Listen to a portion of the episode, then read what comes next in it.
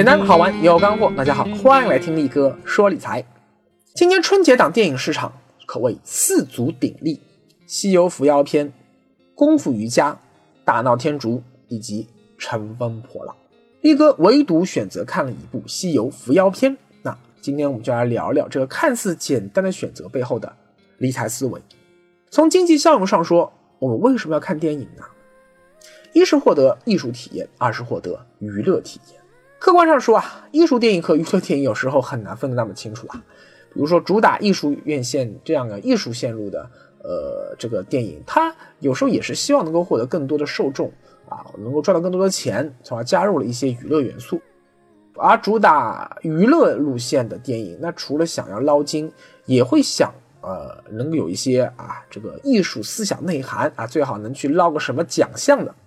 所以关键在于你看电影时的心态。到底是抱着学习、欣赏、思考、感受的目的去的，还是纯粹就是想嘻嘻哈哈度过欢乐刺激两小时奇幻之旅？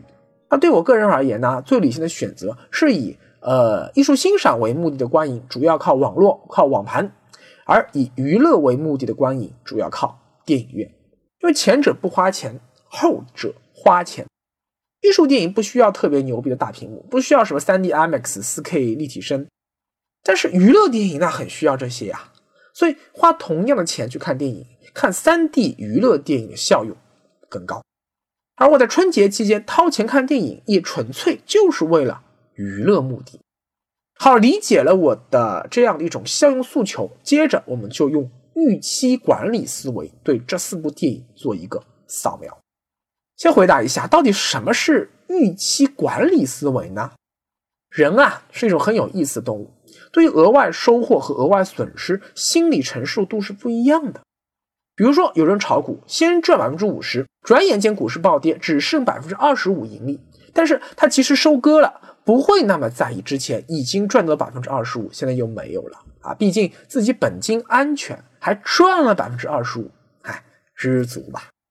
但同样是炒股啊，有人说啊，先赚百分之二十五，转眼呢，股市暴跌，你亏了百分之二十五。这时候你让他止损，哎呦，比登天还难。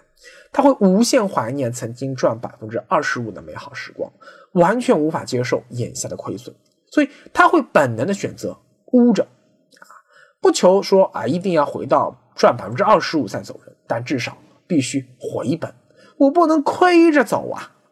你看啊，这其实是一种全世界股民的普遍心态，就是说对超出预期的惊喜。和额外收益，往往更愿意追求确定性，哪怕只是很小的惊喜，哎，也知足了，聊胜于无嘛。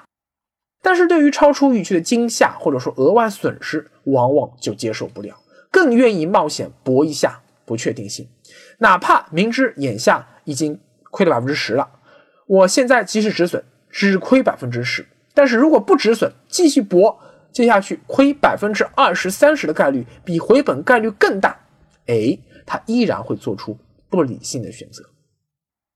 举例来说，当天降鸿福，你有两个选择啊：一是老天爷给你十万元，二是有百分之五十概率给你三十万，你选哪个？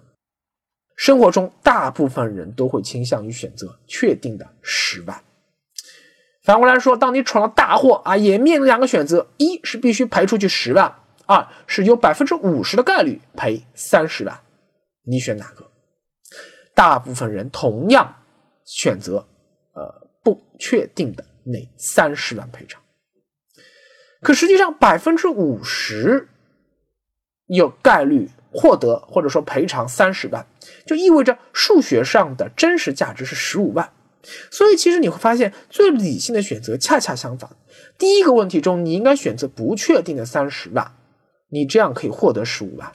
第二个问题中，你应该选择确定的十万，而不是不确定的三十万。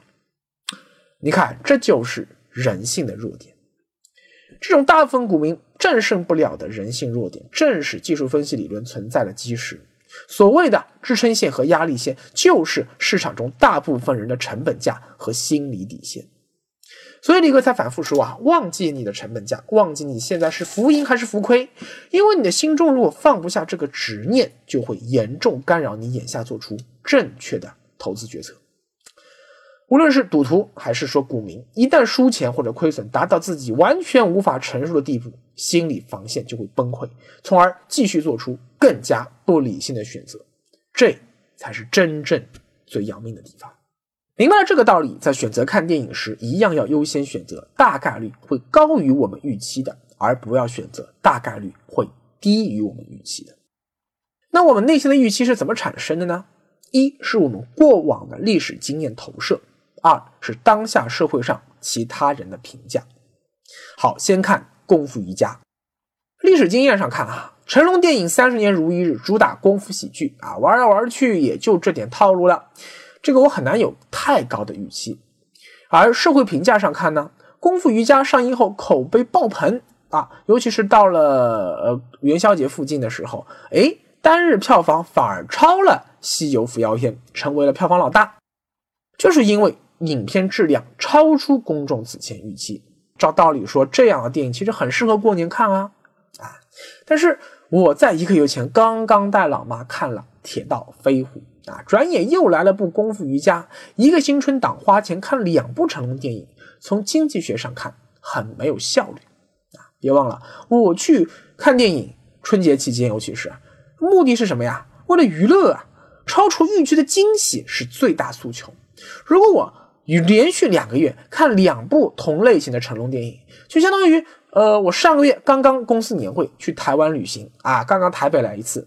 这个月呢，我过年带爸妈出去玩，又选择台湾啊，又去台北一次。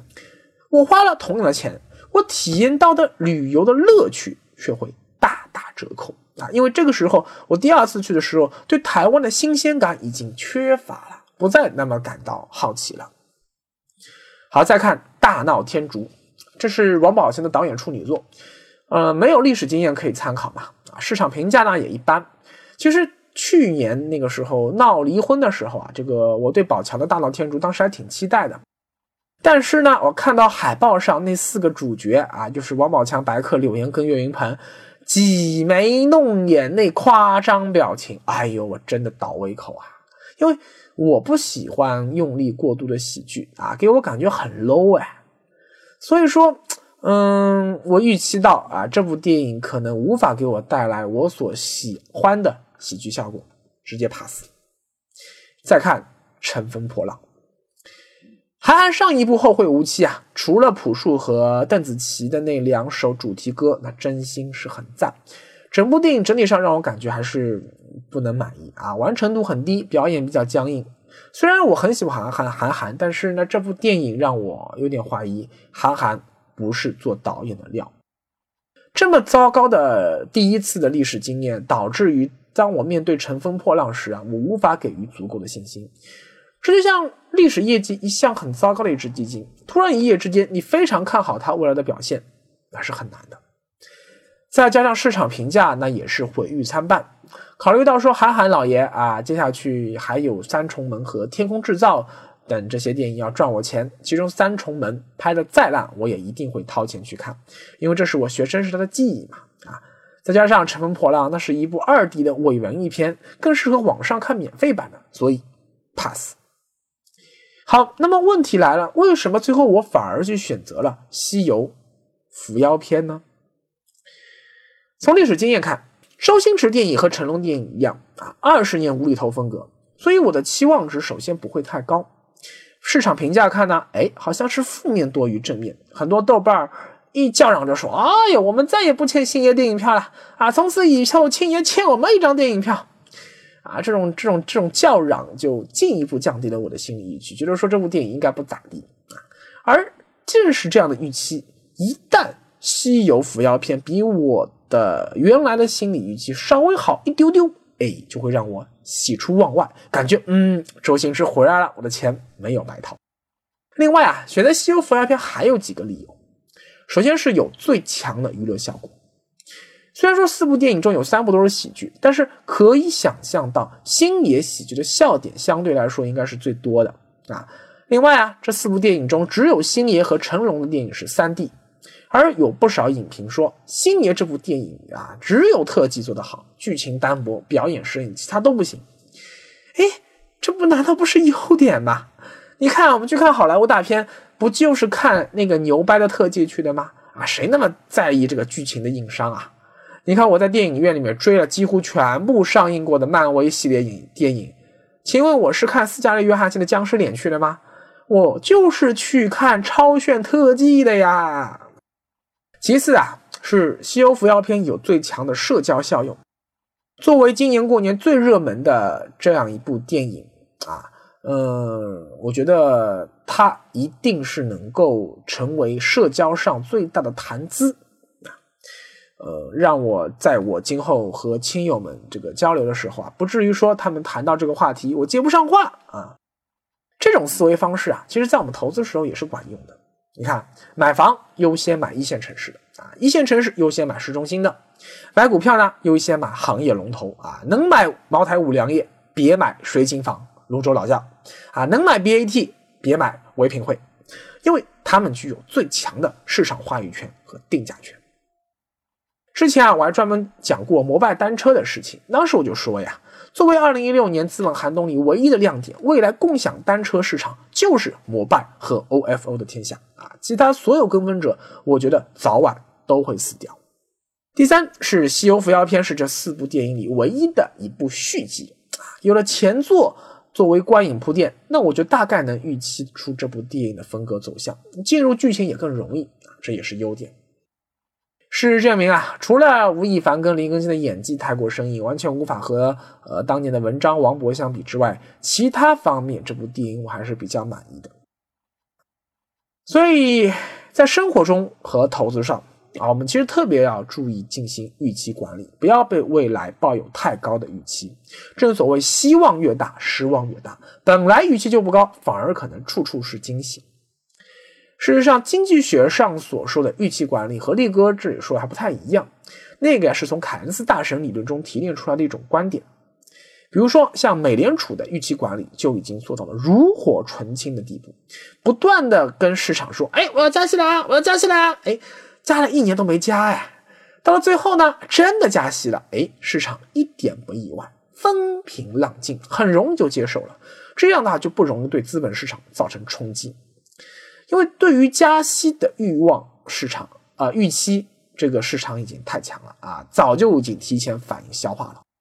而美联储一次一次喊我要加息啦，我要加息啦，本身这种行为也在客观上不断改变市场预期。不断的影响着市场。相比而言呢，中国的经济管理者的话，相对而言要差一点啊。你看，我们的楼市调控其实也应该去调预期，但实际上呢，我们的楼市调控一直都是实实在在的供求关系的管理来调节市场。殊不知啊，你越是不让老百姓买房子，老百姓就越是要买啊。必须同时配合预期管理来调节市场。你看，大大去年那句“房子不是用来炒的，是用来住的”，哎，这就是预期管理。最后再多说两句题外话：今年春节档电影票房除了呃这个网络的购票手续费之外，呃，真实的票房数据其实是相比去年的春节档是负增长的啊。当然还有包括各种各样的什么虚假票房啊、低价补贴，那我就不说了。这其实也印证了罗胖提出的中国国民总时间已经见顶的这套理论。作为需要花费两个小时的整段时间啊，别的啥事都不能做的这样一种娱乐活动，看电影的机会成本正变得越来越高昂。在中国许多三四线城市也布满了电影院的当下，中国电影市场的增长可能已经接近饱和了。或许电影产业未来已经不再是泛娱乐产业中最具有成长性的一个分支，VR 才是。另外啊，你看今年四部春节档国产大片，居然有三部主题都和印度有关啊，其中两部都和《西游记》有关。咱中国人啊，你看是有多喜欢这个豪猪鱼加秃头和尚的打怪组合啊，可想而知。除了从中国人拍给中国人看的喜剧电影中，那么浅显的了解这个国度啊，诶，我们是不是也应该更深入的去了解一下印度这个国家呢？除了经典的《三傻大闹宝莱坞》，我再推荐一部非常精彩的印度喜剧电影《恶地神啊》！Oh my god！啊，最近呢，力哥准备看一下马克思韦伯的《印度的宗教、印度教和佛教》这本书啊，今后有更多感悟了，才和大家来分享。好，今天就到此为止啊！今天一个聊的话题，听得懂的一定觉得很赞，听不懂的一定会觉得浪费时间。